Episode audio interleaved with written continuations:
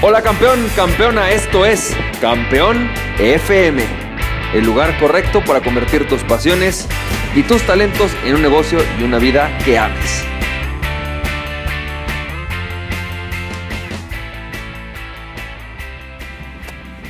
Hola, ¿qué tal? ¿Cómo estás? Bienvenido y bienvenida al episodio número 179 de Campeón FM. Y campeón, campeón, me da mucho gusto saludarte este día de hoy.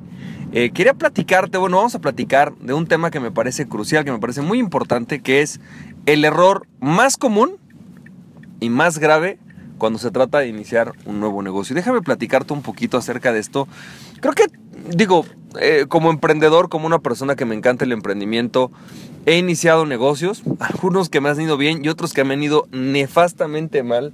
Y en ese proceso he aprendido algunas cosas y una de las más importantes es esta de la que vamos a platicar el día de hoy y que por supuesto me encantaría conocer tu opinión, me encantaría que me platicaras un poco acerca de pues tu experiencia con esto. Pero fíjate que el error más grave que yo he visto que cometemos los emprendedores y que impacta y que si tú platicas con cualquier emprendedor te va a decir, sí, es algo que me ha pasado, es querer iniciar un negocio haciendo que sea un negocio.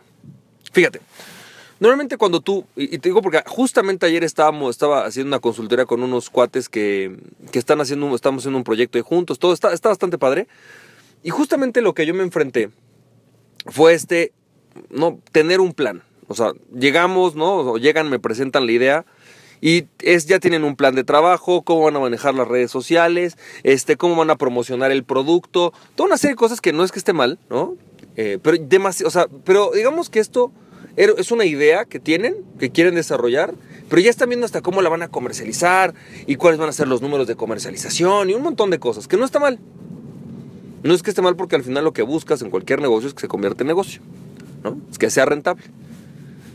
Pero al final, eh, primero tenemos que ver que podemos probar que nuestro concepto, que nuestro producto es algo que la gente quiere tenemos que probar nuestro concepto y tenemos que probar nuestro, nuestro producto en, cuanto a nuestras capacidades de producción. Esto, esto quiere decir, en otras palabras, que antes de pensar en convertir esto en un negocio y en empezar a promocionarlo y en ponerlo en todos los canales y meterle todo el dinero para que esto se venda, lo primero que tienes que hacer es probar o demostrar tu concepto. Es tener una teoría y ver si, ver si esa teoría se, se valida. Y esa teoría tiene que tener dos aspectos. La primera es, ¿qué es lo que quiere mi cliente? Y tú dices, ah, bueno, pues yo creo que lo que quiere mi cliente es, no sé, una rasuradora láser. Ok, está bien, vamos a ver si una rasuradora láser es algo que quiera mi cliente. Mi cliente no lo sabe, no conoce la rasuradora láser, pero tiene la necesidad de rasurarse y quiero ver si con este producto es un producto con el cual él quiere o él es capaz o le interesa solucionar su problema. Y si no, ¿por qué no? Y si sí, ¿por qué sí?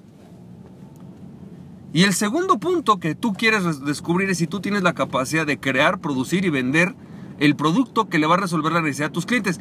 Y esto es crucial como emprendedor. Porque todos los emprendedores queremos empezar ya generando ventas y poniéndolo en todos lados. Pero a veces resulta ser que tenemos un producto o un servicio que nadie quiere. Un producto o un servicio que la gente no está dispuesta a consumir y que a veces, o que a veces lo que ellos quieren consumir, nosotros no tenemos la capacidad de producir. Esta etapa es posiblemente una de las etapas más difíciles del emprendedor.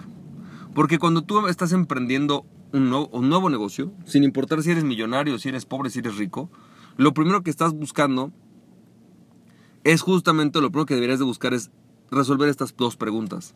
¿Qué quiere mi cliente? Estoy, y, y yo tengo la capacidad de producirlo.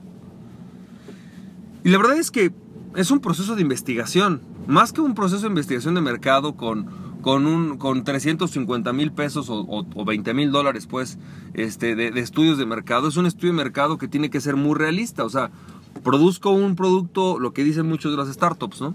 Produzco un MVP, un producto mínimo viable, y pruebo para ver si la gente realmente lo quiere y está dispuesto a pagar por él. Y si la gente está dispuesta a pagar por él y realmente la gente lo quiere, entonces desarrollo el producto y entonces lo promuevo.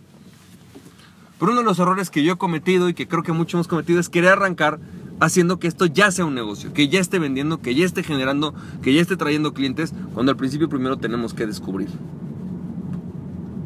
Y la parte difícil es que casi nadie está dispuesto a pagar el precio de esa investigación.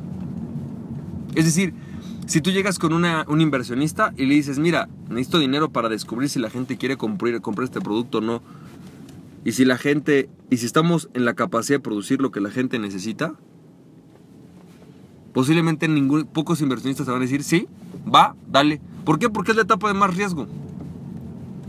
Es la etapa en la que muy factiblemente te des cuenta que lo que tú tenías como idea no necesariamente es viable. Por eso la mayoría de los inversionistas, cuando se trata de negocios, buscan negocios que ya estén facturando, que ya tengan una demanda, que el producto o servicio que tienen ya se esté, ya se esté utilizando. Y entonces en ese momento dicen, ah, ah, ok, ahora sí, me hace sentido ponerle dinero a tu empresa. Y tampoco creo que sea el mejor momento de financiarte con personas externas o extrañas cuando tú estás tratando de mostrar el producto. ¿Por qué? ¿Qué te va a pasar? Porque a lo mejor vamos a pensar que alguien te compra la idea de un producto que tú ya tienes y que dice, wow, sí está bueno, y le mete dinero. Y resulta que la gente no quiere ese producto que tú vendes.